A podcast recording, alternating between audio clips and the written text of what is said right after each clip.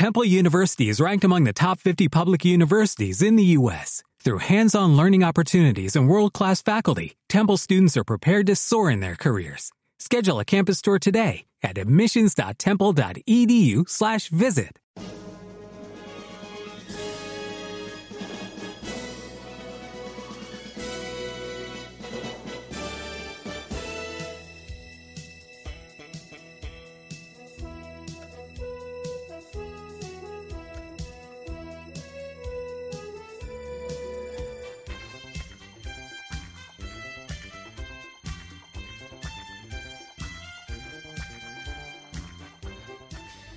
Hola chicos, bienvenidos a Yo Disparé a JR. Aquí estamos una vez más para comentar, más que la actualidad seriéfila, pues, ¿qué opinamos de todas las series que vemos? ¿Y quiénes somos? Pues un servidor, Pera Solagin Ferré, que colaboro en La Vanguardia y estoy aquí con mi companion Marina Such, omnipresente, omnipotente y ahora responsable de la web de series de Fuera de Series. Exactamente. Hola, Pera hola a todos. Efectivamente, esa es como es la gran, la gran novedad que tengo yo que contar, que ahora ya no estoy en Vaya Tele, sino que estoy en la renovada web fuera de series. Bueno, ¿y qué nos puedes contar de este proyecto? Eh, pues que vamos a hablar solamente de series, que sigue impulsado por la gente que lleva que llevaba el podcast fuera de series que todavía lo lleva, como CJ Navas, eh, Francis Arrabal y tal y nada, que hemos empezado con, mucha ilusión. A ver, a ver qué tal. Tengo mucha curiosidad por ver qué escribís, porque por ejemplo también tenéis por allí a Valentina.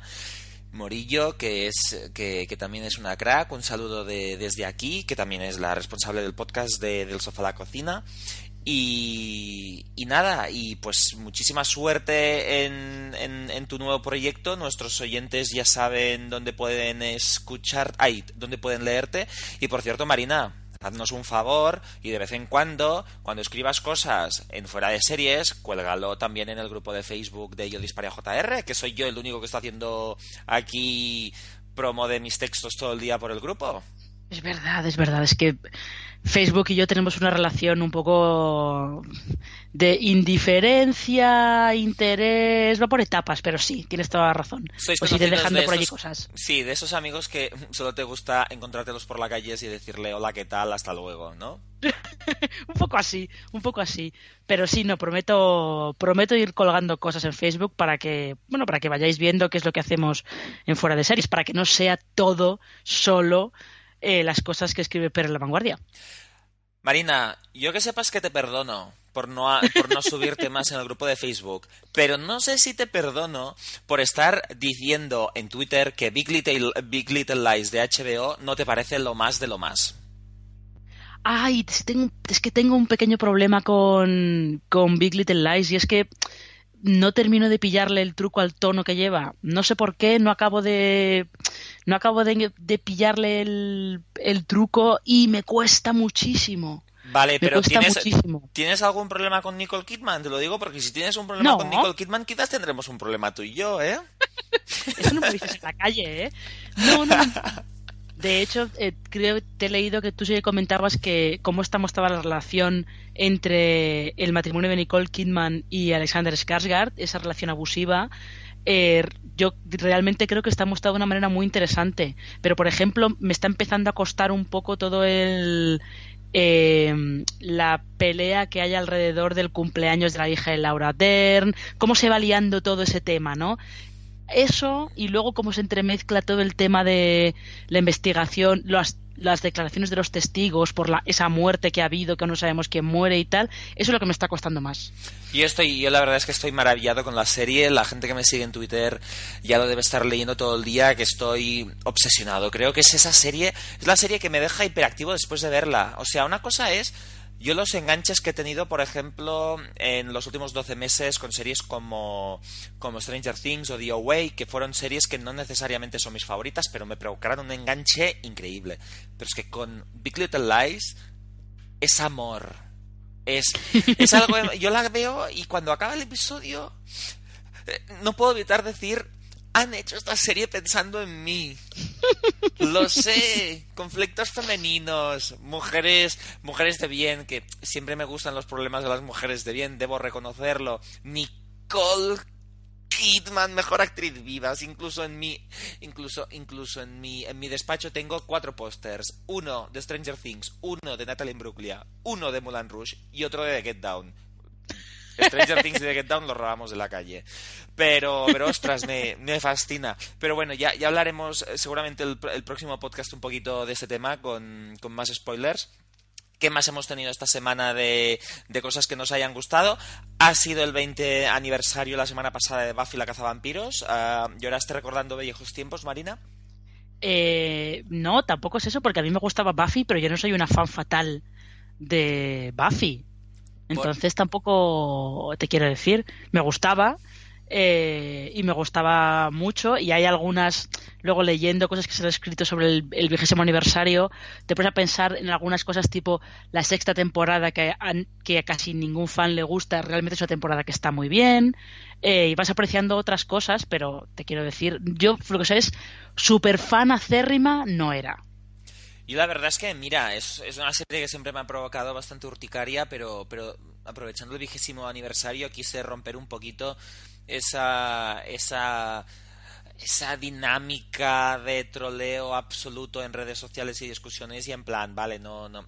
Y, defendí lo, lo, que había aportado Buffy porque sí que creo que es, que es una serie que tuvo, tuvo su aportación a la televisión, aunque yo por su, por su sentido del humor y por Sarah Michelle es algo que no, que no conseguí entrar demasiado.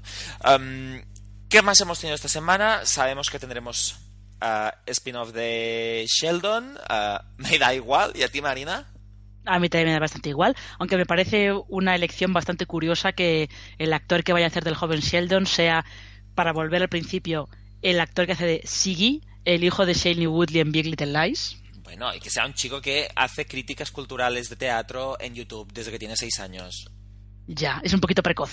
es, muy Sheldon. Es, muy precoz. Yo creo que, sin embargo, lo más interesante del casting, que evidentemente es, el, es aparte de, de, del fichaje de, de, Ian Armitage, es que han, si el personaje de la madre de Sheldon, de Mary, en la serie de The Big Bang Theory, lo interpreta Laurie Metcalf, eh, esa maravillosa actriz que en los últimos Emmys tenía tres o cuatro nominaciones, um, para, para, este, para esta precuela um, que intentará contar la infancia de Sheldon Cooper, van a contar con la hija de Laurie Metcalf para hacer de madre del niño.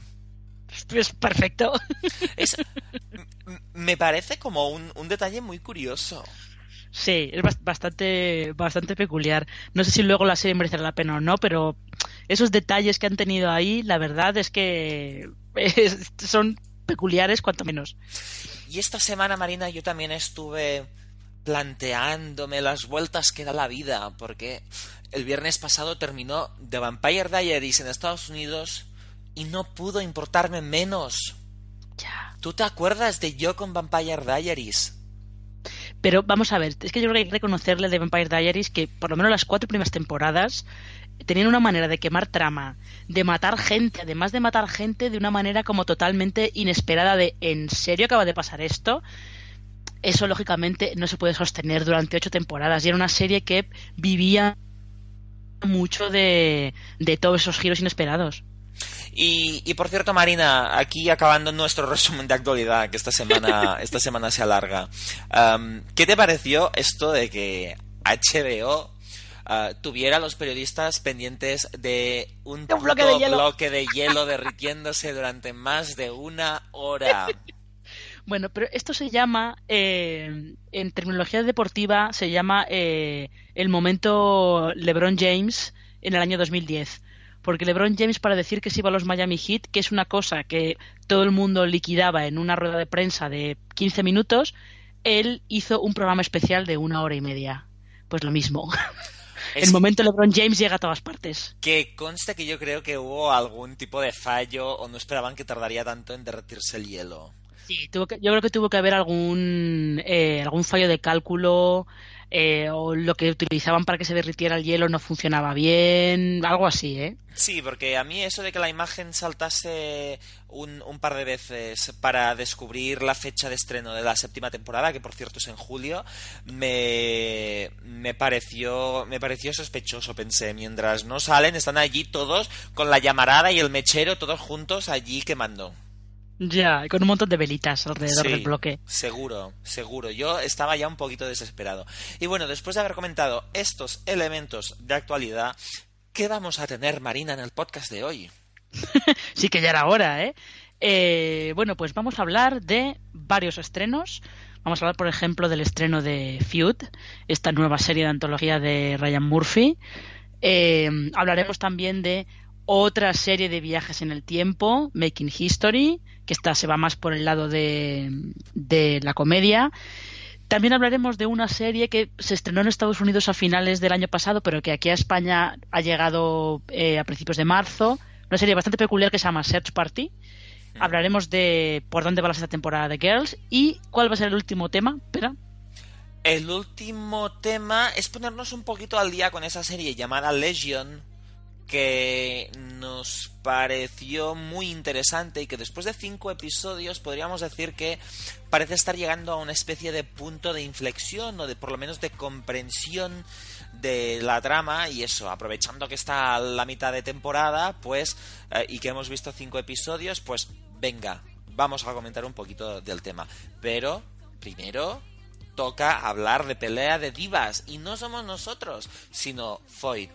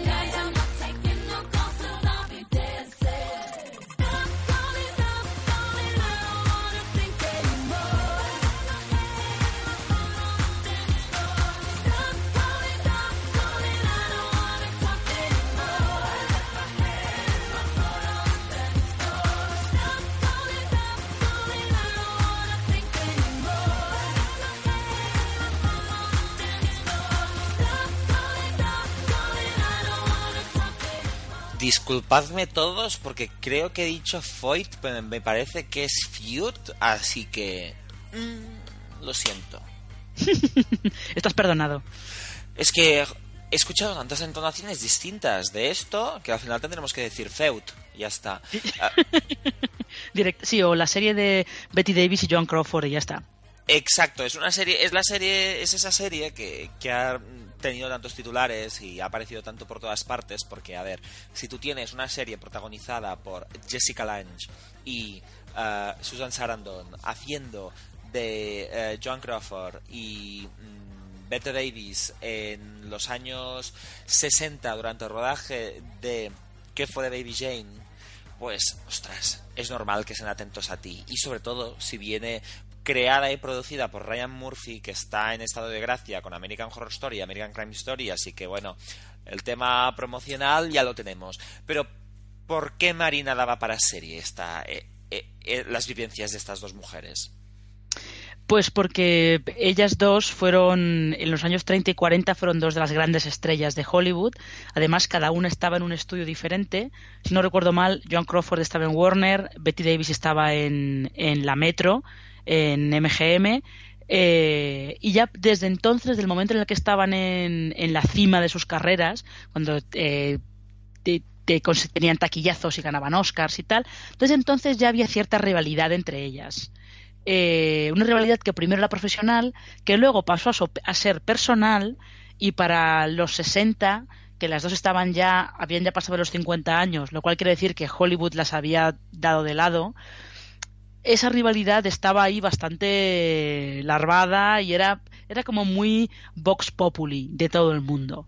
Entonces, cuando llega que fue de Baby Jane, eh, lo ven como una opción de revitalizar sus carreras y el resto de las, las personas que se mueven alrededor de, de ellas en el exterior lo ven, ven también la oportunidad de eh, fomentar esa rivalidad entre ellas para eh, ganar más dinero con la película. Que claro, es que la película además es, es uno de esos títulos de culto que, por ejemplo, los seguidores de RuPaul's Drag Race reconocerán porque Alaska en el All Stars hizo un sketch de que fue de Baby Jane, donde hacía el papel de Bette Davis. Ah, así que está claro que, que tiene su tiene su, su fandom esta, esta película. Y Es que de, es que de, es que de hecho, Sí. perdona que te interrumpa, No, perdón. no, no, dime. Es que de es que de hecho yo luego en- leyendo entrevistas que le han hecho a Susan Sarandon eh, por Feud, al parecer a Susan Sarandon le han propuesto varias veces eh, ser Betty Davis en películas o en TV movies o lo que fuera y ella siempre ha dicho que no, porque por lo que se ve hubo una época en la que eh, las drag queens tenían como que Betty Davis era un personaje eh, muy querido por ellas, como que hacían muchas imitaciones de ella, por la manera de hablar, por cómo actuaba, por el personaje de Baby Jane. Entonces Susan Sarandon siempre se había querido mantener muy alejada porque no sabía cómo hacer el personaje sin caer en la parodia o en las imitaciones de, de las drag queens. Es que realmente con los ojos que tiene Susan Sarandon da mucho el pego para hacer el papel Claro. de, de Bette Davis. Yo la- eh, eh, esta serie que es que como decíamos es de Ryan Murphy que la ha creado de hecho con, con otras dos, dos otras personas que son Jeff Cohen y Michael Zamm que son también los autores del libro en el que está basada la serie. Esta, eh, esto será una serie de antologías sobre, sobre distintas disputas muy mediáticas y tal. También vamos a tener en la segunda temporada lo de las disputas entre el príncipe- príncipe Carlos y Lady Di y que ya veremos qué actriz decide arruinar su carrera con el papel, porque, Ya, porque acordémonos de la gran decisión que tuvo Naomi Watts, fue que eligió hacer Lady Di. sí, esta no, no aprendió de Nicole Kidman haciendo Gracia de Mónaco. Lo hicieron más o menos al mismo tiempo, pero que conste que Gracia de Mónaco se, consideró que no era una buena película, pero a Nicole Kidman no le cayeron palos por el papel. De hecho, se decía que lo hizo Verdad. bien, pero en cambio. Naomi Watts dijeron que era el peor trabajo de su carrera. Ya, es que por lo que se ve Diana ni siquiera se puede- no se puede salvar por ninguna parte. Ay, Dios mío. Esta serie yo creo que sí que se puede salvar por alguna parte. Por pero- bastantes. Exacto, porque se nota mucho, se nota mucho eso que siempre vemos en las, en las series de Ryan Murphy, y es que es que están cuidadas a su manera, a la manera de Murphy, a la manera de mm, eh, él es muy divacéntrico y, aquí se está dejando llevar muchísimo por, por ese homenaje al, a, a esa época. Se nota por cómo aparecen los coches, por cómo aparecen ellas maquillándose, vestidas, se, está divirtiendo. Am, pero yo no sé hasta qué punto esto... No sé hasta qué punto esta rivalidad se... eh, mm, da para una serie, Marina. Mm, yo sí veo, veo que da para una serie, pero eh, porque hay que tener en cuenta que de momento llevamos dos capítulos solo. Pero yo creo que sí que da para una serie porque en teoría lo que esta primera temporada de Feud está contando no es tanto esa rivalidad entre eh, Betty Davis y John Crawford, sino eh, en la coyuntura que había alrededor de ellas y que fomentaba esa rivalidad, que es más o menos eh, lo mismo que pasa ahora en Hollywood, de que si una actriz pasa de los 40, ya no puede ser eh, protagonista de ninguna película, con contadas excepciones. Deja de ser también el interés romántico del actor de moda en ese momento. Pasan a hacer de madres, eh, secundarios, muy secundarios, o se tienen que pasar a la televisión, como hicieron eh, pues Jessica Lang, por ejemplo, con American Horror Story, o como hizo eh, Glenn Close con The Shield y luego con Damages. La idea un poco está por ahí, ¿no? Lo cruel, la crueldad de los estándares de Hollywood para que las mujeres se mantengan en la cima. De hecho, hay un, eh, hay un podcast que ha empezado en la web Box que se llama I Think You're Interesting, el primer programa es con Ryan Murphy y mm, es muy interesante lo que comenta Murphy en ese, en ese podcast, diciendo que a él lo que le interesa mucho es no es tanto el camino de ascender a la cima, de tener éxito, sino cómo mantienes ese éxito. Sobre todo si eres mujer, que es como más, es más fácil que llegue Hollywood y te tire del pedestal. En plan, no, no es que tú ya estás pasada de moda. Ahora llega la, la Alicia Vikander de turno y esa es la nueva chica de moda. Y tú ya, nada, tú ya te dedícate a otras cosas, guapa.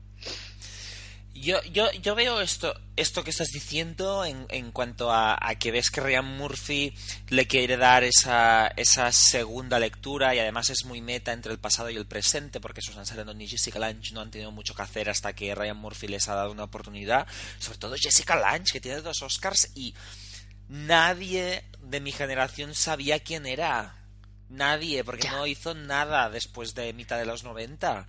Es, es, muy, es muy fuerte, o sea que Jessica Lang tiene una de las escenas más tórridas de la historia del cine. En el cartero siempre llama dos veces con Jack, con Jack Nicholson, ¿es? Sí, en la mesa de la sí, cocina sí, con la harina. Sí, sí, ¿no? Es muy fuerte. Y, y tiene dos Oscars y, y tiene Mm. y la secuestró King Kong, hizo algunas cosillas, pero es que en los últimos años había hecho Maldición Mortal o como se llama, Relación Mortal con con Gwyneth Paltrow, que es donde yo la vi por primera vez, creo, y, y después hacía de madre de Rachel McAdams, me parece, en esa película llamada The Bow, pero que era prácticamente extra con, con frase.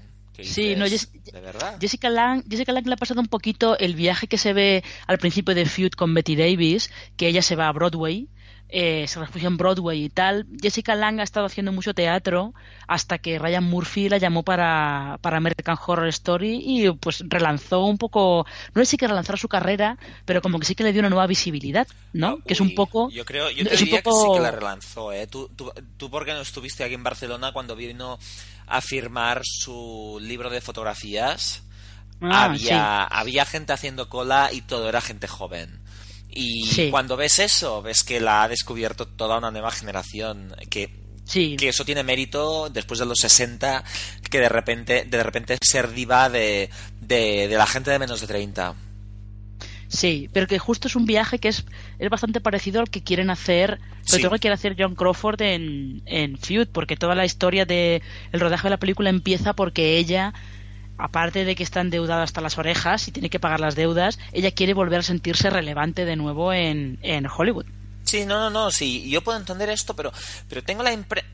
Mira, es, es, es difícil de describirlo, pero tengo la impresión que, aunque ellas tengan buenas anécdotas, mm, da- esas anécdotas a mí me funcionarían quizás más en plan cómico, pero porque tengo la impresión de que las vidas de ellas, por interesantes que fueran, no, no sé si tiene, dramáticamente pueden funcionar como serie de ocho episodios. Creo que me hubiera funcionado mucho mejor quizás como película o más centrada en una de las dos.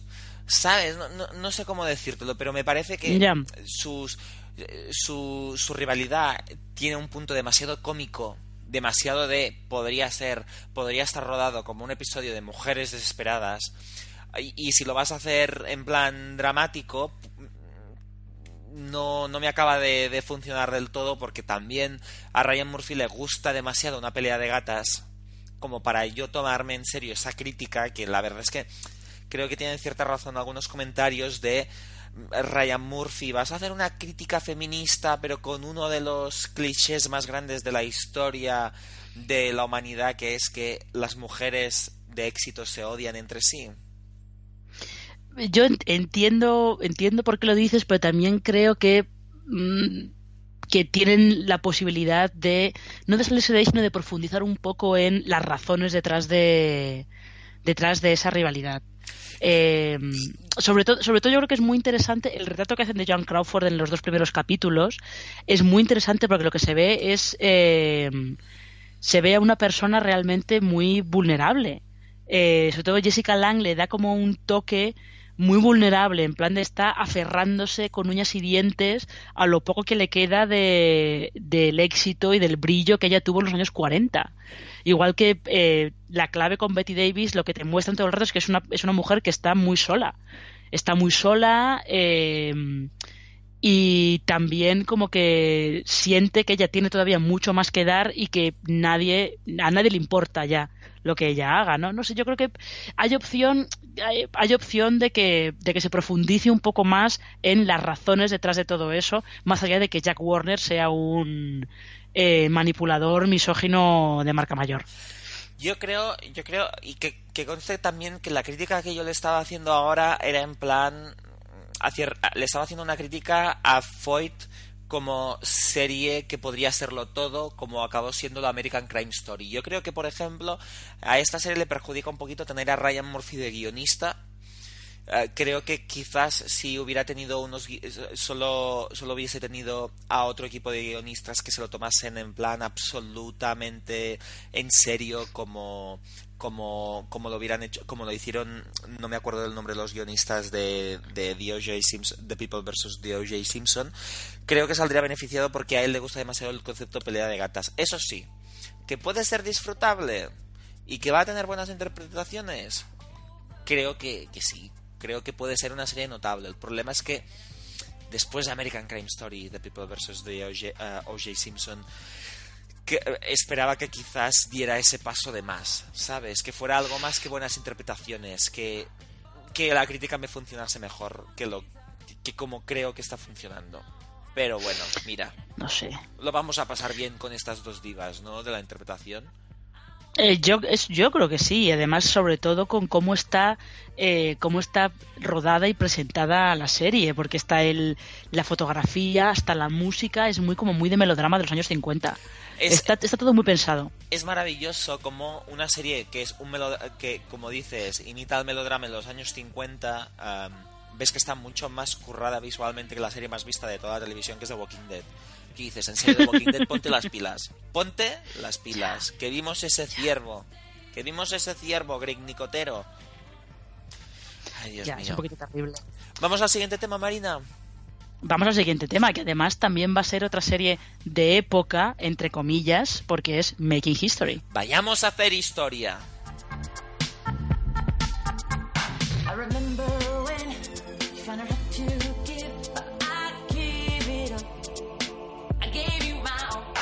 Wanted just one side. When all my hopes ran dry, those dreams are gone. Gone, all gone.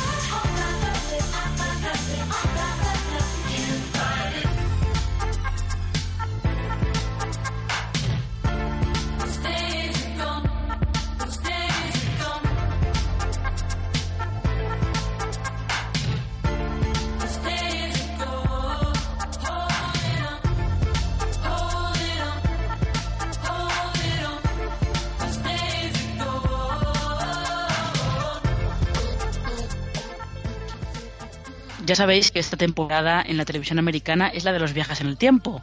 Después del estreno de Timeless en NBC, que de hecho ha terminado ya la primera temporada y pues poca gente se ha enterado de que ha terminado, lo cual no es buena señal para la serie. Pero aparte del estreno de Timeless en NBC, como decimos, esta mid-season también ha llegado a ABC Time After Time, esta serie que está basada en un libro que luego se hizo película de H.G. Wells persiguiendo a Jack el Destripador por diferentes épocas temporales. Y ahora lo que llega es Making History, que es otra vez, de hecho, eh, de hecho da la sensación de que Making History, que es una comedia en Fox, es un poco eh, la adaptación del Ministerio del Tiempo que Timeless se fue por el lado un poquito demasiado parecido y Making History como que se ha ido en plan de vamos a hacer otra cosa completamente diferente, ¿no? Porque también son tres personajes protagonistas, dos hombres y una mujer, ella pertenece al pasado, hay un profesor de historia, pero Making History va por otro lado diferente. Se podría parecer mucho a Timeless, pero no es Timeless.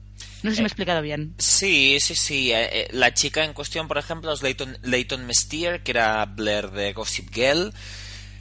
Y, y, la herramienta que tienen para ir al pasado es una especie como de saco de dormir donde se encierran. Sí, es, un saco, es en realidad es una bolsa de deporte. Sí, una bolsa de deporte. Uh, total, que, que, que Marina, tengo que decirte que vi el primer episodio y, y primer apunte no me hizo ninguna gracia. Eh, yo creo que el primer episodio es más de que veas si te convence el concepto y te convence un poco lo absurdo de que un tío se monte, en realidad tenga el DeLorean de Regreso al Futuro metido en una bolsa de deporte. Yo creo que es más eso que te convence el concepto en plan de, bueno, voy a ver algo más. Porque luego es verdad que, por ejemplo, lo de tener que volver a la guerra de independencia de, de Inglaterra, la Revolución Americana, es como el cliché más absoluto. Eh, y algunos chistes son como muy de. Pues bueno, te quiero decir. Yo creo que ahí se nota un poquito la mano del director, de Jared Hess, que era el director de eh, Napoleón, Napoleón, na, perdón, Napoleon Dynamite. Eh, no sé, yo creo que es más eso. Presentación de concepto, más que otra cosa. Pues hablando del concepto, yo debo reconocer que cuando vi este el, el piloto, lo primero que pensé fue no puedo soportar otra serie de viajes en el tiempo de nos vamos a capítulos de la historia y vamos a cambiar cosas y tendremos que volver para arreglarlas y tal. O sea, yo creo que ahora mismo la única serie que puedo ver con estas características es el Ministerio del Tiempo, porque lo mezcla todo, desarrolla bien las historias y tiene y no no tiene ninguno de los déficits que sí que tienen las series que americanas. Uh, o sea, uh, tenemos tenemos uh, elementos dramáticos, tenemos elementos cómicos, tenemos críticas que creo que están bien traídas al, al a la sociedad um, actual. Me parece y la mitología se desarrolla poco a poco, los casos históricos eh, se ven bien, pero en cambio en Timeless había mucha mitología, pero los casos siempre les faltaba tiempo, y aquí digo, no puedo, es que es otra, es que es otra. Es que el problema que tiene Making History es justo lo que tú comentas, que es otra más de viajes en el tiempo. Y que, eh, aunque le quieran dar un poco el giro de que en realidad es una comedia de un tipo que no es nadie y que viaja al pasado y de repente eh, se siente especial y por eso no quiere dejar de hacerlo, pero claro, si en el piloto ya estamos otra vez con el no, tenemos que ir a, a salvar la Revolución Americana porque sin darme cuenta he cambiado la historia. Es un poco de... En serio, no podríais centraros solamente en el lado de somos tres amigos que nos mola viajar en el tiempo, sobre todo porque uno de ellos tiene una novia que es de otro siglo. Claro, porque si, cuando entras en este, en este juego, el problema que tienes es que te estás pareciendo ya demasiado a las otras. Lo bueno que tienes aquí es que en lo que te deberías desmarcar es, ¿eres comedia? Pues apuesta totalmente por la comedia. Pero, pero además estos gags que hacen con los viajes en el tiempo son los mismos gags que hacen las series con viajes en el tiempo, aunque sean dramáticas, porque siempre hay brom bromas igualmente. Aquí son más evidentes, en plan, uy, huele a mierda. Pero, pero bueno, creo que ya me has entendido. Sí, te entiendo Oh. perfectamente. Y, y- y- y además yo creo que Adam Pally es el que, que le- sobre todo se dio a conocer con Happy Endings y después le pudimos ver en... ah, ¿Dónde le vimos a Adam Pally? Ah, sí, en, En The Mindy Project. en The Mindy Project, eso. Am, creo que es ese típico actor que sí que funcionaba, pero creíamos que funcionaba muy bien y tal, pero a mí me cansa también. Me cansa. Ya, es que yo creo que Adam Pally eh, como que hay que controlarlo mucho. Sí que da, yo creo que da bien el pego de un tipo que no es nadie, que en realidad es un poco pasota y, no es demasiado inteligente y que se encuentra en la máquina esta del tiempo, viaja al pasado y allí, claro, como es del futuro y sabe, sabe cosas que el resto no saben, pues de repente es súper especial, ¿no? Yo creo que el tipo lo da bien, pero es verdad que hay que hay que rebajarlo un poquito. Es un poco como le pasaba a Will Forte al principio de, eh, de Last Man on Earth, que había que rebajarlo también un poquito. Sí. Y, y me sabe mal, pero que conste que, que no esté yendo muy bien de audiencia. eh, No, quizás renueva porque Fox está fatal en Estados Unidos. Pero, pero yo creo que Leighton me, me da pena por Leighton Mestir porque porque, ostras Marina, tiene que ser muy duro que haya dos It Girls en una serie, una se case y tenga hijos con Ryan Reynolds, ah, participe en algún blockbuster y parta la pana en verano con una película con tiburones y, y tú vayas camino a, a ser su asistenta. ¿Sabes? Sí, bueno, sí. No Lo me gusta que juzgar a la gente de Hollywood porque hay más cosas en la vida que ser la super gran estrella, pero es que justo en esta serie eran ellas dos y la gente se olvidó de la existencia de Leighton Mistier, no le funcionó nada de después de la de después de Gossip Girl. Pero yo creo que está bien un poco porque Leighton Mister se ha ido a hacer cine indie. Se ha ido a hacer cine, de hecho, no solamente indie, sino muy indie.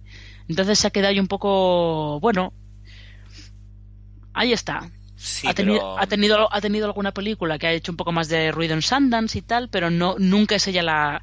Bueno, sí, que sí que he tenido alguna, creo que con Gillian Jacobs, que sí que eran las dos estrellas de la peli y tal, pero eso son todo comedias indies. ahora parece que llevaba un tiempo un poquito más centrada en la creación de una familia, am, pero ostras, es que también ha tenido ah, tuvo unos cuantos fracasillos. Sí, sí, tuvo un, un par de películas que parecía que podían ser más, como aquella que hizo con Hugh Laurie, que no me acuerdo cómo se llamaba. The Oranges, Gracias. Sí, pero no, no terminó de funcionar. Esta la es la que... película de terror de The Roommate fue un fracaso con Minka Sí. Kelly.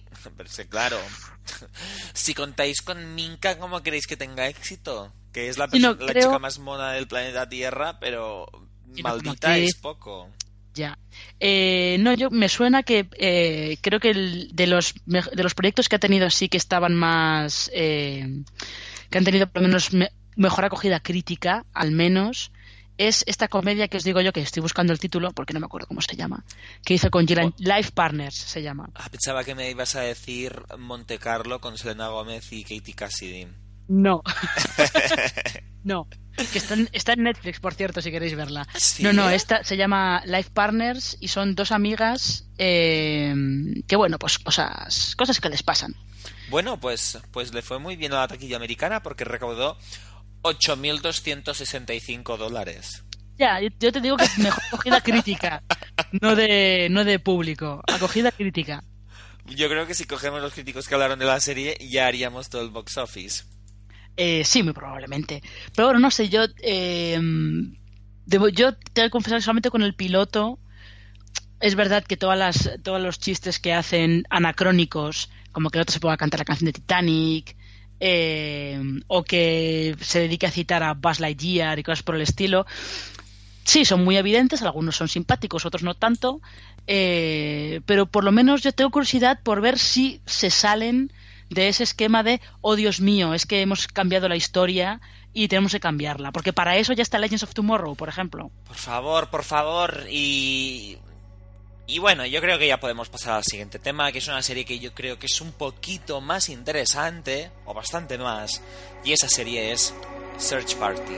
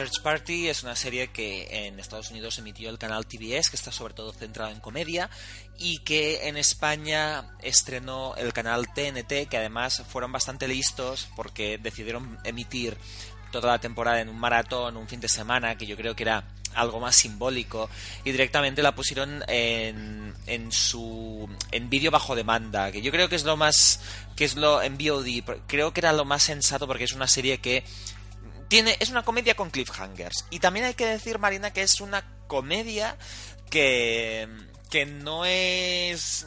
que es comedia, pero que tiene unos tintes de otros géneros.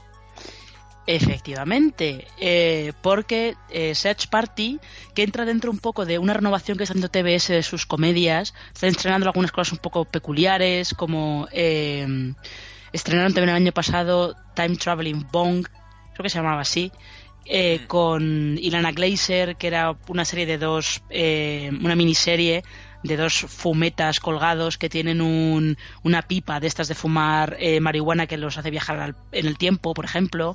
Están haciendo un poco de renovación de las series que hacen y Search Party entra ahí porque, como tú dices, mezcla lo que sería una comedia hipster, un poco a lo Girls, con misterio. Y además un misterio muy tipo, lo que ellos llaman muy tipo Nancy Drew, o muy tipo Los Cinco, ¿no? Como quien dice.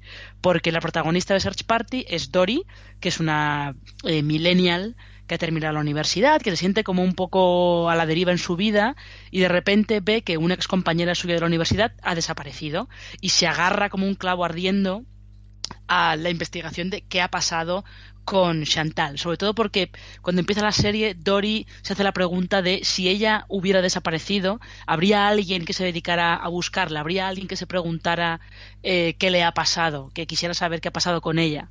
Entonces es un punto de partida como un poquito más, más existencialista de lo que podríamos esperar para una comedia de TBS.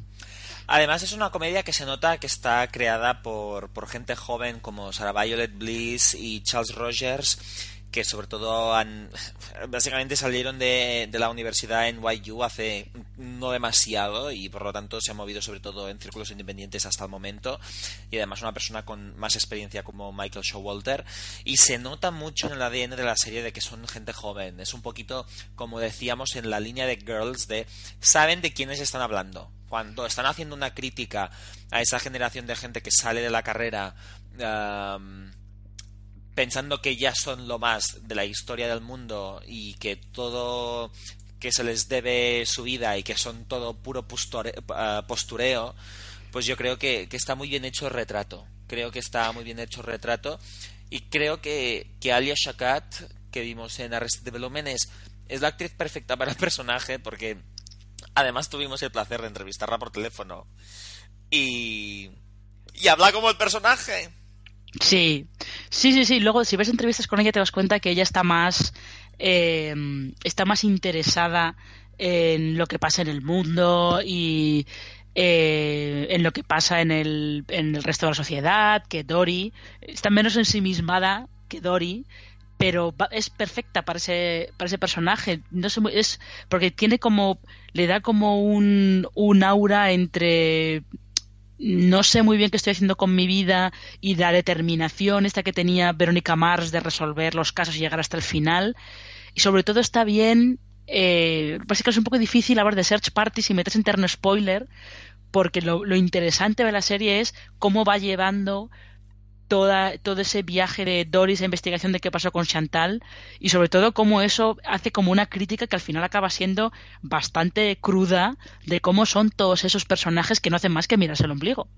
Sí, es una, es una serie que es muy consciente de ello. No es, no es un poquito como Girls que la gente la odiaba, porque además no eran muy Yo creo que la gente no era consciente de hasta qué punto Lena Dunham era. em, perdón por la redundancia, pero era muy consciente de, de- de- de lo insoportables que eran sus personajes. Aquí es evidente, porque es eh, eh, cuando es comedia eh, es más comedia y eh, son más parodia todos ellos, pero, pero también hay que reconocer que el misterio está bastante bien llevado. O sea, cada Sí. episodio se avanza, siempre hay algún pequeño cliffhanger y está bien llevado y creo que es... Creo que toda la historia que, que cuentan es muy creíble. Sí, sobre todo eh, en un mundo en el que estamos muy acostumbrados a que en, los foros de Reddit haya un montón de, de detectives amateur intentando resolver casos por su cuenta y buscando, encontrando pistas en los sitios más insospechados y, y cosas por el estilo. De hecho, además, es que es curioso porque es una serie que tiene 10 episodios y hay capítulos como más abiertamente de sátira, eh, como por ejemplo el episodio es en el que van todos los amigos a la eh, a esta eh, velada memorial que se hace por Chantal en casa de sus padres y otros bastante más inquietantes como este en el que invitan a cenar al exnovio de Chantal. O sea, es bastante curioso cómo van variando ligeramente el tono de la serie según si quieren darle un toque un poco más inquietante o un poco más de sátira, un poco más absurdo. Es bastante curioso. Y creo que lo que deberíamos ah, decidir a favor de Search Party es que es una serie que trata bien a sus personajes, no en cuanto a que el retrato sea, sea positivo, sino, sino que los acaba perfilando bastante bien todos. Mm. No hay ninguno Sí. de los de los cuatro protagonistas, incluso podríamos decir cinco si contamos al exnovio de Dory que creemos que será la única buena persona de la serie, pero es un gilipollas integral. Efectivamente. Um, uh, porque su don es que dice uh, siempre lo que piensa, pero es muy gratuito, es muy gratuito. Pues, pues la verdad es que creo que acabas teniendo unos personajes bastante, bastante, bastante creíbles. Sobre todo me llevé una, una, una buena. Me, me acabó gustando bastante Portia Davenport. El personaje Sí. interpretado por Meredith Hagner, que no solo creo que Meredith Hagner está muy bien como actriz que necesita ser el foco de atención todo el rato, esa desesperación la transmite muy bien, pero no se queda solo en esa parodia. Sí, no, va un poquito más allá. Va buscando darle un pelín, todos van buscando darle un pelín de humanidad a, a todos los personajes, incluso el del amigo, eh, el amigo gay tan eh, exagerado y que siempre está con él, no, porque yo, yo siempre le devuelvo a la comunidad, yo hago muchas obras benéficas y tal. Incluso ese, que es una caricatura enorme, también está, está muy logrado. Incluso el novio que al principio lo quieres matar y después Sí. te va cayendo cada vez más me- te va cayendo cada vez mejor. Y, y la verdad es que si tenemos en cuenta que la temporada tiene 10 episodios y cada episodio dura menos de 25 minutos, pues pues creo que es esa serie que que es perfecta para ver, porque no te llena demasiado tiempo, tiene una historia tiene una historia en horizontal que como os decimos se desarrolla bien. Está renovada por una segunda temporada que creo que puede dar mucho juego Muchísimo. y que tengo muchas curiosidades, eh, mucha curiosidad por ver. Y, y no sé si tú, Marina, quieres añadir alguna cosilla más. Eh, no, porque cualquier cosa que digamos podría entrar en terreno spoiler. Yo, a mí me, me recuerda mucho a cierto libro, pero no lo voy a decir porque podría ser un spoiler, Sí. con lo cual mejor pa- pasemos al siguiente tema. Ah, bueno, yo antes de, de despedirnos se me ha pasado una cosa que quiero mencionar y es que Rosie Pérez ah, debe estar nominada al Emmy como actriz de comedia invitada por sus apariciones en esta serie. Porque realmente está muy bien Rosie Pérez. Sí. Está muy bien. Nada, solo quería añadir este pequeño apunte y nos vamos ya al cuarto tema ah, que que es bu- bueno va iba a decir Girls pero como es tan parecida con Search Party tienen parecidos pues vamos a cambiar de tema y nos vamos a ir a Legion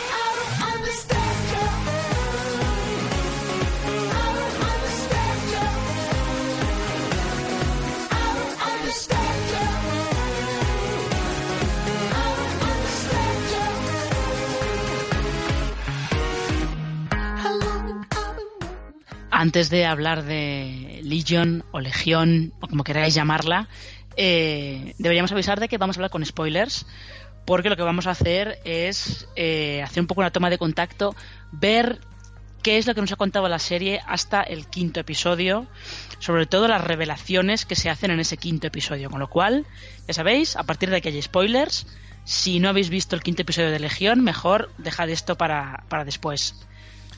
Exacto, ¿y qué, ¿y qué es lo que podemos comentar de Legion? A ver, es, esa- es una serie que nosotros cuando comentamos dijimos que podía ser una serie muy estimulante y de hecho a mí me gustaría no tanto entrar directamente en, el, en la revelación, sino comentar algo que tú dijiste el otro día en Twitter que me, me gustó muchísimo, que era que, que Legion no era una serie para gente ah, para que la gente viera mientras planchaba o que no se puede ver ni tan siquiera con el móvil en la mano mirando Twitter y es algo totalmente cierto porque yo creo que el nivel de atención que requiere no lo requiere ninguna otra serie en antena Sí, es que eh, el juego que lleva Legión, ese juego constante de que no sabes si lo que estás viendo es real, es parte de los recuerdos de David.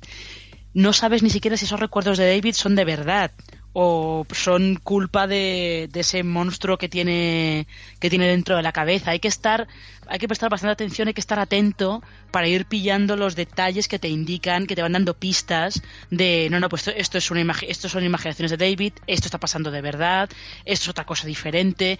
Si te despistas un poco y la serie en ese momento cambia de cambia de, de tono de plano o de lo que sea, pues es normal que de repente no sepas qué está pasando.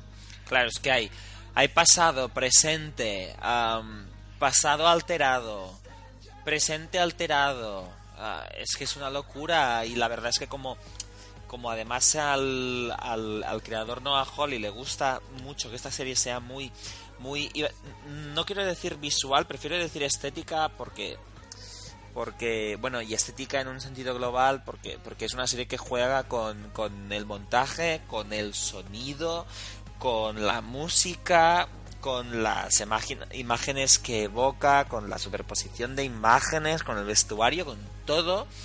Y claro es, es muy difícil a veces entender qué coño te está explicando cuando de repente se ponen en modo literalmente astronauta. Sí, cierto, o buzo. Ay, sí, buzo en un plano astral. buzo sí tienes razón Buzo en un plano astral. No, pero yo de otra manera sí que, sí que sí que es cierto que lo que ha sido el tercer y el cuarto episodio de Legión sí que daban como muy la sensación de seguimos presentando personajes, seguimos presentando la situación en la que está todo el mundo. eh, como que hacía falta justo esas, eh, esas revelaciones y ese salto que se da en el quinto, en el que ya finalmente descubrimos que todo lo, todo lo que están diciendo constantemente, todo lo que dice eh, Madeline, el personaje de Jean Smart, de que están en guerra, resulta que lo que ellos no se habían dado cuenta es que está- están en guerra por el control de la mente de David, por conseguir eh, que David no pierda el control ante el parásito ese chungo que tiene metido dentro del cerebro. Que yo creo que tuvo un momento muy, muy naranja mecánica el último episodio cuando ves las imágenes de David entrando en ese manicomio. Sí, Ya era un referente, pero creo que allí todavía, bueno, rematamos todavía más el, el, referente de Holly.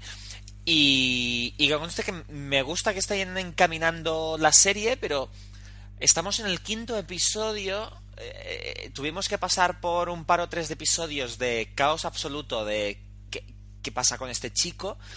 Y, y ahora igualmente me cuesta discernir hacia dónde va la serie, porque vale, están entrando en una lucha por el control de la mente de David, porque David está controlado por, por otro ser que no sabemos exactamente qué es, pero la pregunta es, ah, ¿y de qué acabará yendo la serie? Porque yo creo que es muy arriesgado hacer cinco episodios dentro de la mente de un personaje y que después, mm, cuando hayan acabado con este ser raro, mm, nos vayamos a, hacer una guerra como más abierta. Y por otro lado, si se sigue siempre con el tema de mm, es que David no sabe controlar los poderes, podemos entrar en un bucle insoportable. Yo es que creo que, la- el tema de la serie es justo ese. eh, averiguar qué es ese parásito que hay dentro de David, cómo ha entrado en él y cómo se libran de él. Yo creo que ese es el, el arco de la serie, por lo menos hacia donde va encaminada. No sé si luego en el último episodio irán directamente por la División 3, pero teniendo en cuenta la facilidad con la que David eh, se carga a toda la gente de la División 3 para rescatar a su hermana, me da la sensación de que la cosa va, va un poco eh, por ahí, que creo además que es, es como un poco también eh, la manera en la que se trata el personaje en los primeros cómics de, de X-Men en, en los que aparece, como que todo el mundo intenta eh, no tanto controlar a David como ser ellos la influencia sobre David, ¿no? No dejar que, que su enorme poder caiga en, mana- en malas manos o que él decida hacer el mal con él. Me da la sensación de que va un poco por ahí. Lo que pasa es que a mí me intriga averiguar en plan de en qué momento entró ese parásito en, en la mente de David, quién es ese parásito y qué demonios pretende. Ya, pero también si toda si el arco de la serie es ese, me parece me parece un poquito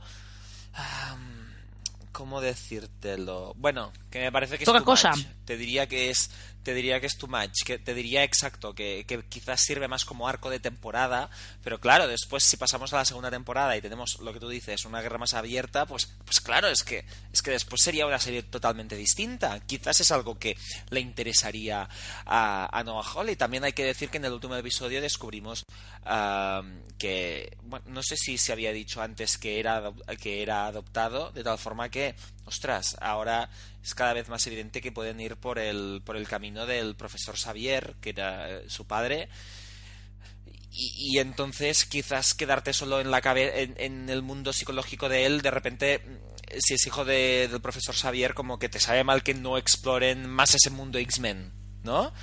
Eh, Ya, sí, lo que no sé, no sé si lo harán o no. Yo fíjate, yo sí que creo que es una serie que puede cambiar mucho de una temporada a la otra. Eh, de la misma manera que Fargo, como es de antología, pues cuenta una historia diferente, con un tono diferente de una temporada a otra. Esta serie, si la renuevan por una segunda temporada, que está por ver, porque las audiencias no son buenas, eh, si renueva por una segunda temporada puede ser muy distinta. Sí que puede meterse un poco más en un camino más eh, X-Men no tanto metido en la cabeza de, de David, intentar averiguar quién es él y cosas por el estilo. Yo debo decir que a mí hay momentos en los que me satura y no sé hasta qué punto Noah Holly se excede en cómo cuenta la historia en comparación con simplemente cuenta una historia, por favor. No sé hasta qué punto se deja llevar por la estética, como, como ya dije en su momento de la segunda temporada de Fargo, que no le podía encontrar críticas, pero que tenía la impresión de que no era orgánica, que estaba demasiado calculada. Y creo que aquí se nota demasiado, por ejemplo, en, en todo, en la dirección de, de actores. Se nota, creo que no he visto una dirección de actores más calculada desde, desde Mad Men. Yo a veces echo en falta un poquito más. Un poquito más De de. espontaneidad. Sí, de, de espontaneidad totalmente. Y Obre Plaza me parece.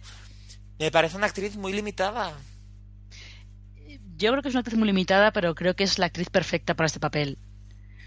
Porque es rara.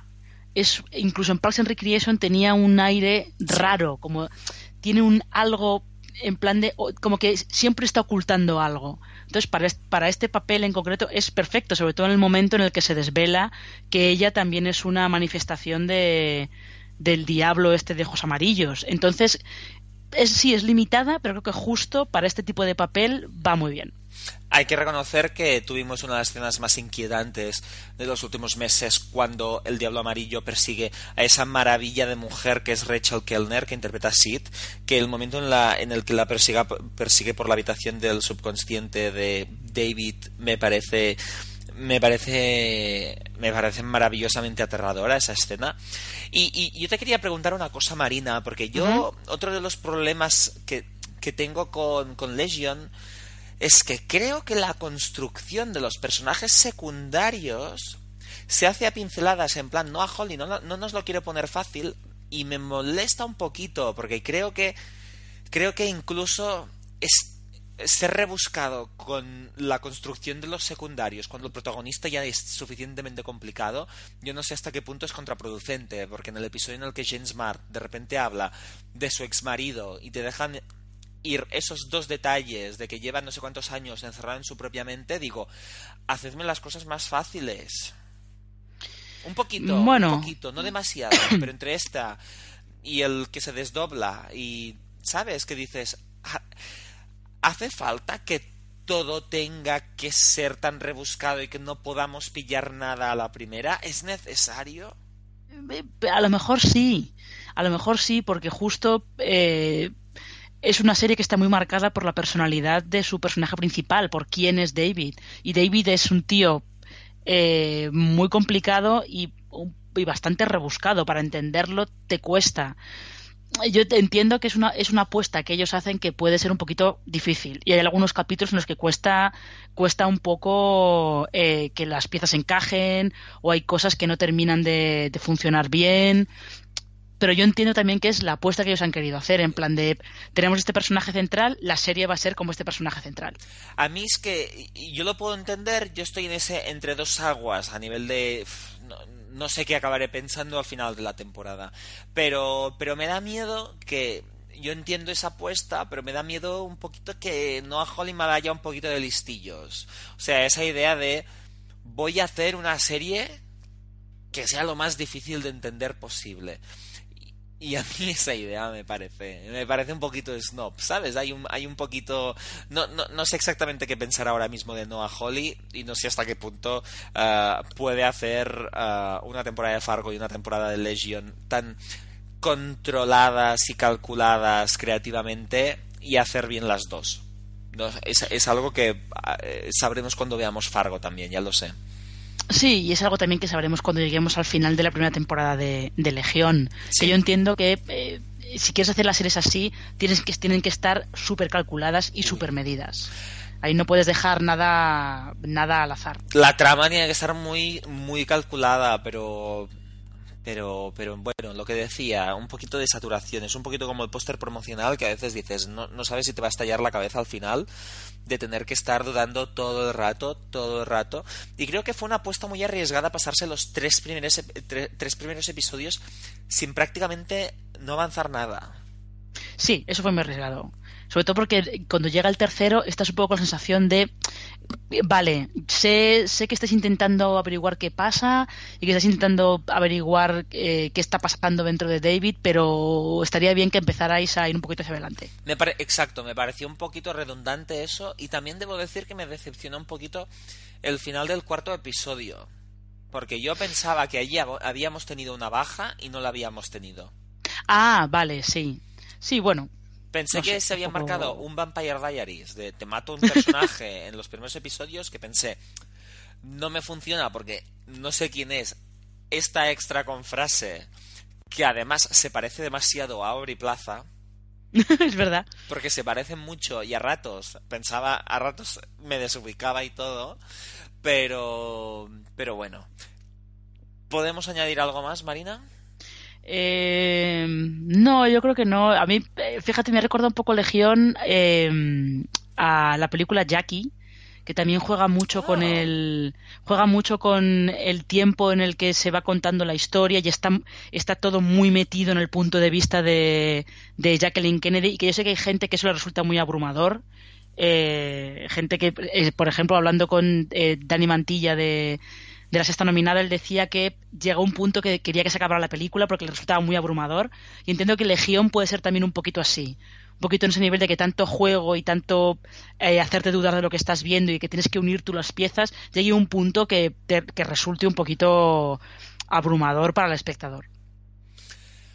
Sí, eh, pero yo que conste que yo personalmente con Jackie mm, me pareció muy estimulante, me pareció muy interesante y me pareció que era, por ejemplo, una crítica de la cultura celebrity muy conseguida. Más Sí. que de la cultura celebrity, bueno, de... Bueno, sí, de la cultura celebrity, de, de una persona muy adelantada a su tiempo en cuanto a lo que necesitaba para, para pasar la historia, porque realmente su marido no había marcado la historia de los Estados Unidos de ninguna forma, aparte de con su No le, muerte. no le había dado tiempo. Claro, pero bueno, fue me pareció una película muy interesante y que yo también hablé con, con, con Dani Mantilla de la sexta nominada sobre la película antes de yo verla y me dijo que sepas que la banda sonora es, es muy personal porque es de esa, de esa misma autora que, que la película esa de Scarlett Johansson tan rara. Under the Skin. Sí, Exacto. eh, Michael Levy se llama.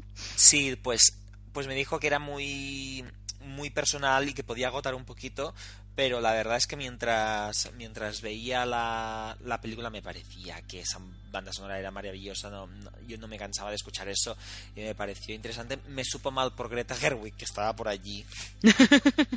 estaba por allí sin, teniendo un personaje de esos que podía interpretar cualquiera. Sí, ella lo que hace es aportar así como un poquito de, de encanto, como quien dice, y ya está. Sí, pero ya me entiendes, ¿no? Es, Sí. eh, La película está hecha tanto en dirección a Natalie Portman que es que el resto de actores eh, es como... No sé, es como que notas que no tienen importancia cuando aparecen.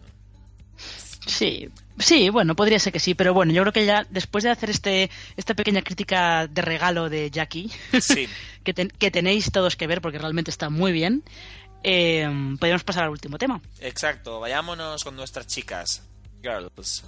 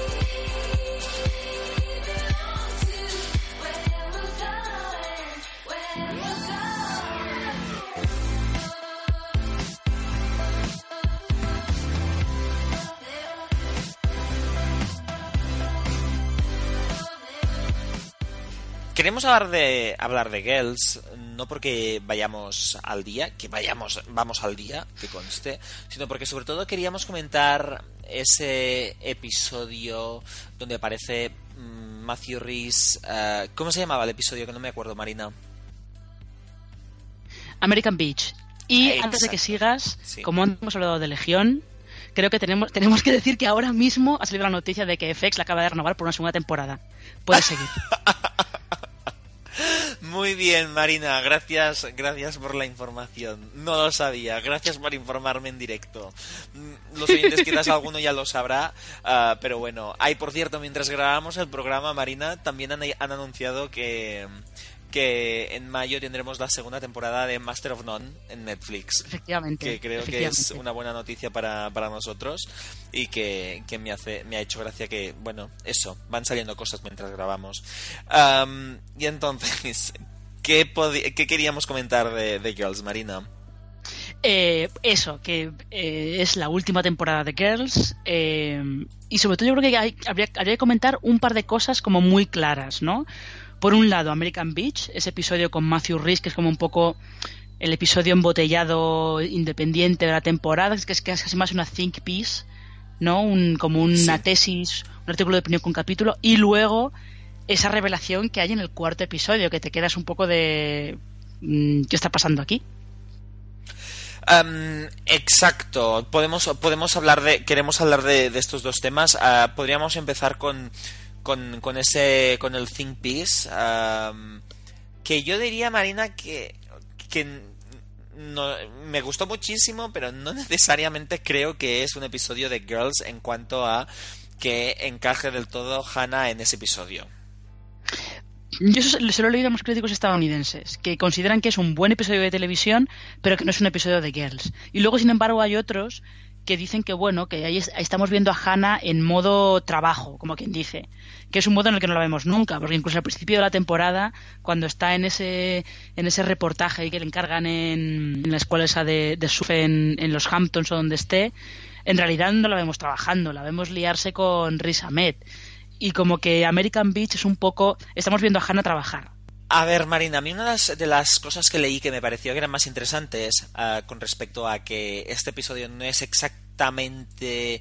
no, exacta, no, no encaja del todo en Girls.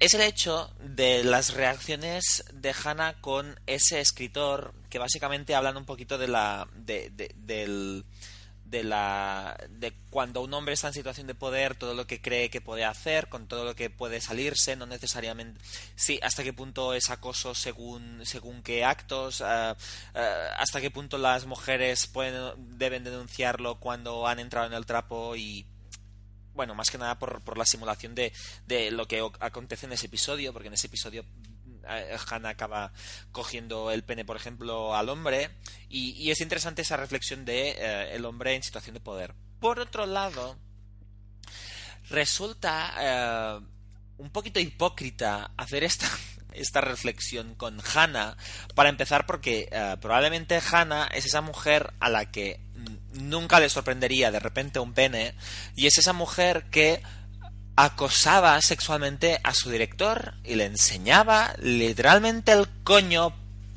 en el despacho de profesores. De tal Sí. forma que allí hay un poquito de problema. Hannah es Hannah es una persona que si fuera un hombre se consideraría que ha acosado sexualmente a muchísimas personas. Porque además siempre hace sentir a la gente incómoda con, con estos temas. Y en este aspecto ella es muy de... Bueno, te enseño el coño. Perdón que está en agua.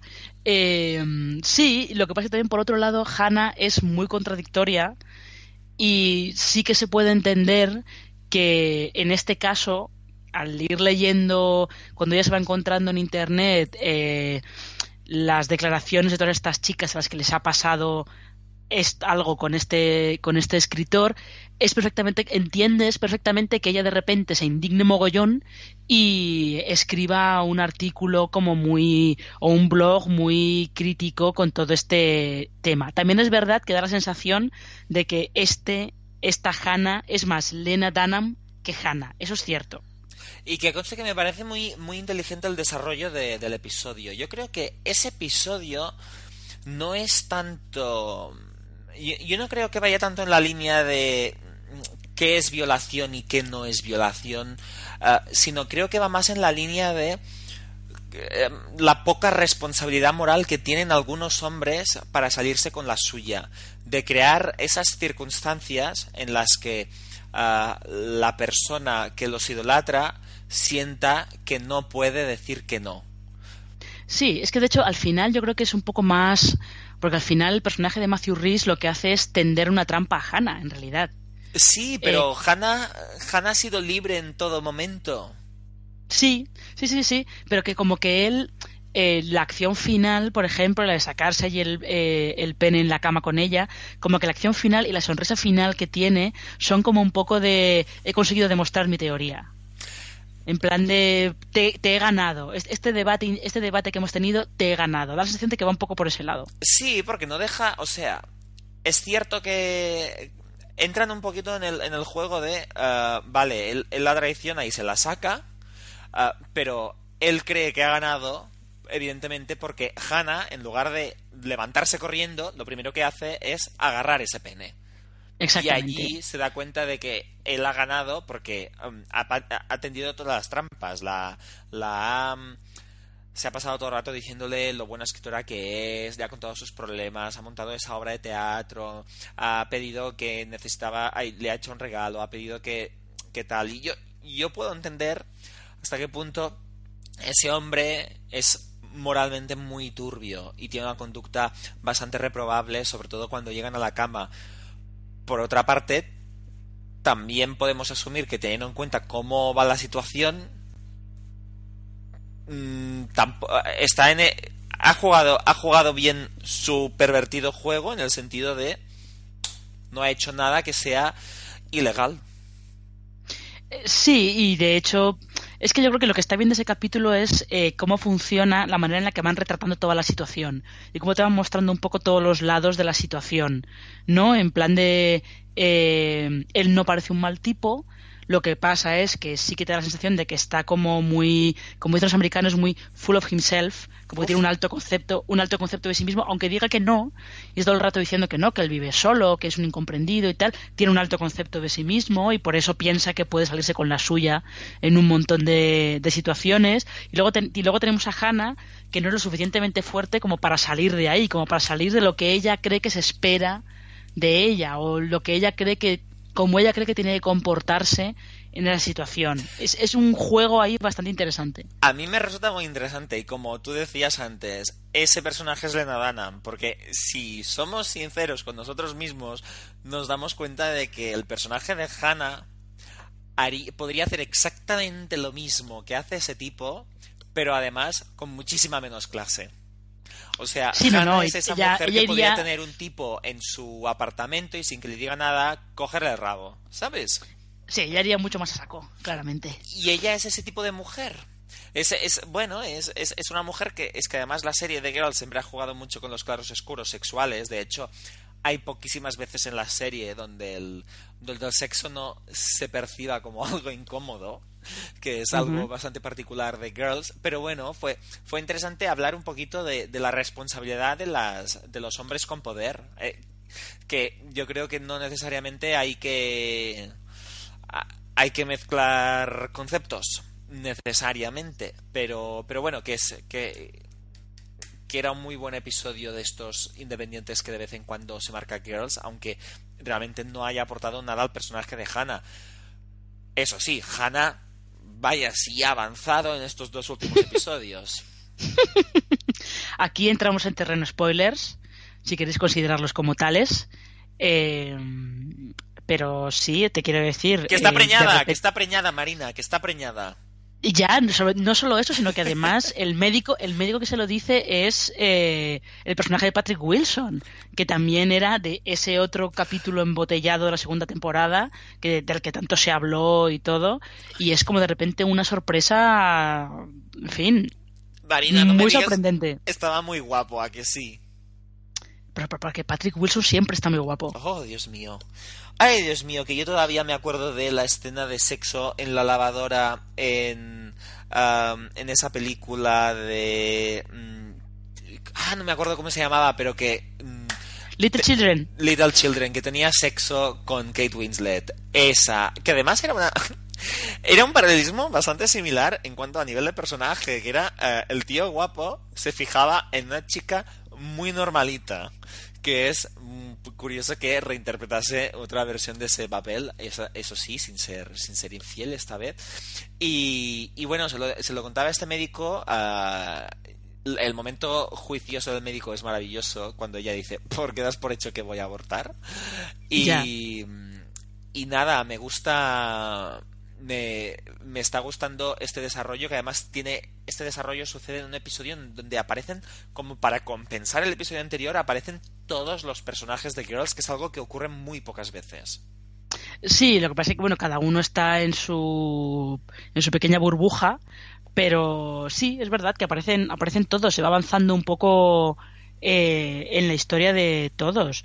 Pero es que sobre todo, aparte de eso, de que de repente Hannah está embarazada y está empezando ya en está empezando ya en, en como para hacer una cosa muy de Hannah, que es empezar a pensarme, pues lo voy a tener. Si la gente, si todo el mundo me dice que por qué un aborto, pues lo voy a tener. Y luego empieza a dudar y tal. Pero a mí lo que me está resultando bastante curioso es la película esa que están rodando Adam y Jessa sobre la relación entre Adam y Hannah. Me parece muy curioso eso. Bueno, es muy interesante sobre todo por el momento en el que Jessa se va dando cuenta de, de que por más que su, que su actual novio se metiera siempre con, con su relación con Hannah, que eso era muy real. Y le está resultando especialmente doloroso porque ella pensaba que era la única persona que había tenido una conexión especial con Adam.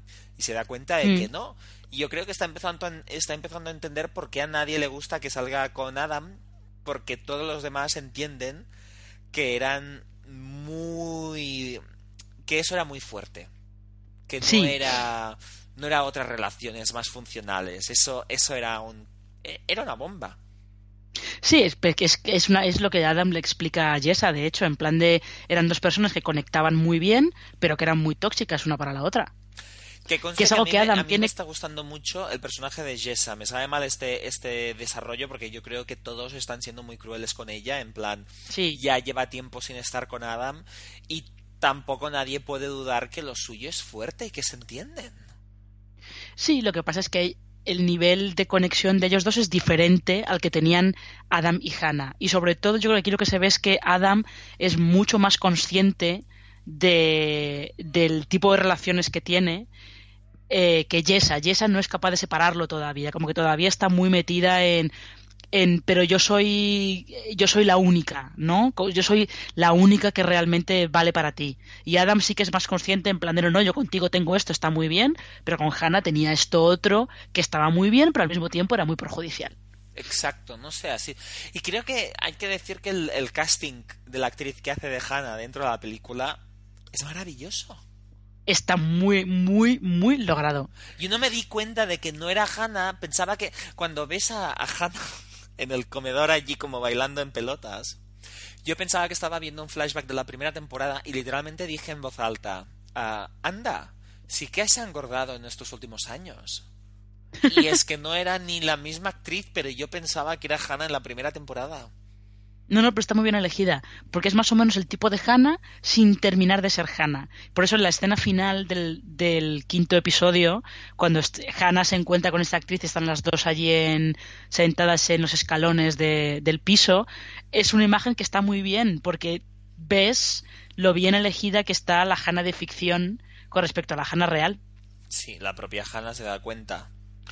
¿Y, y qué te está pareciendo el personaje de, de... Mira, Shosh no está teniendo mucho, mucho tema, pero el personaje de Marnie, porque yo creo que está, está para, para, para que la guillotinen. Eh, Marnie siempre, siempre está, siempre eh, es un personaje en el que todo, todo eh, gira alrededor de ella, todo tiene que ser sobre ella. Incluso pare- parecía que tenía en el segundo capítulo un momento como un poco de maduración, de tenemos que seguir siendo amigas con Hannah y tal, pero sigue en ese, en ese rollo de todo gira alrededor de mí. Y eso que, por ejemplo, en la, eh, toda la relación que está teniendo con Desi, el divorcio con Desi, Desi está siendo muy egoísta y está siendo bastante imbécil. pero es verdad que Marnie sigue atrapada en ese, en ese bucle. Ay, sí, ¿qué tiene que pasar para que Marnie deje de mirarse al ombligo todo el día? Pues no lo sé, la verdad. Porque da pena a Rey, que yo creo que Rey va más para el camino de terminar otra vez con Shoshana. Claro, es que se entienden bien. Son dos personajes que se entienden muy bien. Y ahora que Shoshana ha explorado mundo, quizás no tiene la necesidad de esa, esa cuenta pendiente que tenía cuando estaba con Rey. Sí, pero a mí me resultaba muy interesante cuando estaban Rey y Shoshana juntos, que además parecía que, era- que tenían como la relación más adulta de todos, porque eran los dos sabían muy bien eh, sabían muy bien qué tipo de relación era, cómo era la otra persona, qué le aportaban a la otra persona. Era una relación muy interesante en medio de pues de todas las locuras de, de Adam y, Hannah y, y, mm, la promiscuidad de Jessa o todas las cosas locas que hacía Marnie. Rey y Shoshana han sido siempre un dúo bastante interesante. Y a mí lo que me está pareciendo también muy interesante de, de Girls en general es cómo eh, es una serie que a mí me fascinó en la primera temporada, que la segunda, la tercera y la cuarta me parecieron que tenían momentos muy geniales, pero que eran bastante irregulares, pero creo que quinta y sexta están están siendo mm, perfectas. No hay patinazos o no patinazos Sí. en plan hay episodios donde lo que- donde este episodio dices ¿qué habéis hecho? No sucede esto desde hace un año y medio. Hmm, Sí, no sé, parece como que eh, con las dos últimas temporadas, como que sabiendo que eran las dos últimas temporadas, estaban más centrados. No sé, veremos sobre todo hacia dónde va esta última temporada, cómo termina la serie. Hay ganas, hay ganas de ver cómo termina porque realmente puede ser de muchas formas. O sea, esos personajes son todos cócteles Molotov. Y Lena Dunham, como tampoco ha hecho much- muchas otras cosas aparte de Girls, no sabemos hasta qué qué filosofías tiene o si piensa ser muy ñoña o si piensa hacer que las que los personajes dejen de ser amigas. Es que no sabes si van a tener el gran momento bonito o el gran momento de cada una por su lado. Yo desde aquí hago la apuesta de que acaban cada una por su lado. Como mucho, eh, acaban teniendo cierto contacto eh, Marnie y Hannah. Pero yo creo que van a acabar cada una por su lado. Mm, ya veremos. Ay, no sé. No sé, ya veremos, ya veremos. Yo quiero ver, yo creo que estamos pendientes de ver el gran encontronazo de verdad entre Jessa y Hannah. Tiene que llegar. Tiene que llegar. tiene que llegar. Tiene que llegar y me parece muy interesante porque Jessa siempre era un personaje que estaba como muy perdido y creo que estas dos últimas temporadas la han reubicado mucho. sé claro, Mm. Jessa era como una versión todavía más chunga de Hannah. O sea, Sí. podríamos decir que Hannah era... ¿Cómo decirlo? Uf. Ay, ay, ay. No sé cómo decírtelo. No sé. O sea, Hannah era provocativa y egocéntrica y... Y, y, y Jessa directamente era una versión como mezclas esta, estos elementos junto con una mentalidad absolutamente anárquica y y, y, ¿cómo de- y kamikaze. Sí, y ese es, un- y ese es un poco el, el egocentrismo de Hannah llevado muy al extremo. Muy en plan de sin ningún tipo de, de dudas, sin cuestionarse lo que está haciendo. En plan de, no, no, yo quiero hacer esto y lo hago. Y luego no estoy dándole vueltas a la cabeza, que es lo que hace Hannah. Yo quiero hacer esto y lo hago, pero luego empiezo a darle vueltas a la cabeza de, no sé si debería haber hecho esto, a lo mejor te- tendría que hacer esto otro. Y esa lo, lo piensa, lo hace. Y esa sí que es más el... eh, Es más, el- es más sociópata. es más sociópata y además es más esta expresión que utilizan en la llamada de lo hacemos y ya vemos. Sí, pero. Es más así. Pero tampoco la ves. O sea, mientras que Hannah la ves egoísta en cuanto de que es súper caprichosa y por eso jode siempre a los demás y además es insoportable. En el caso de Jessa es más. La veo más. más. más. más. no sé si sociópata o, o psicópata directamente. En cuanto a. Es- odia todo su alrededor, le genera desprecio todo su alrededor y le importa una mierda lo que piensen. Evidentemente hay un componente de egocentrismo y hay un componente de de, de que jode a los demás, pero es que es es, es yo creo que es bueno, es, es una versión toda es una vuelta de tuerca pero muy retorcida de Hannah. Sí, es, es Hannah sin ningún tipo de... De conciencia moral. Sí, y sin ningún tipo de aprecio por lo que el resto de la gente pueda pensar de ella, por ningún tipo de convención social. Y, Y hablando de... Ya, no, no, no sé qué iba a decir. Iba, iba- a intentar buscar una excusa para ah, dar por acabado este podcast. no se me ha pasado ninguna por la cabeza. Así que, si te parece, Marina, les decimos adiós. Eh, por esta por- bueno, por esta semana yo creo que sí, y además creo que de hecho hasta a lo mejor tenemos un hiato un poco más largo, ¿no? ¿O cómo, No, cómo vamos va a, esto? vamos, a vamos a grabar otro todavía, sí, Marina. Vale, No vale. hay ningún problema. No vamos a alarmar a nadie. Vamos a, a, a escucharnos aquí en Yo Disparé a JR en breve. Adiós, chicos.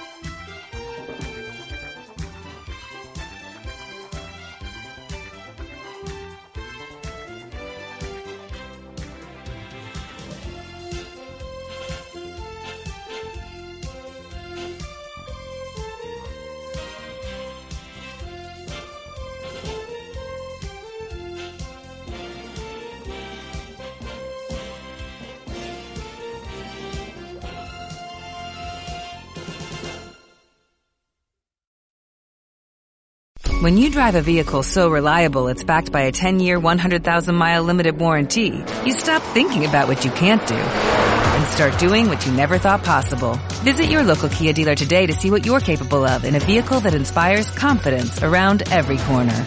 Kia, movement that inspires. Call 800-333-4KIA for details. Always drive safely. Limited inventory available. Warranties include 10-year 100,000-mile powertrain and 5-year 60,000-mile basic. Warranties are limited. See retailer for details.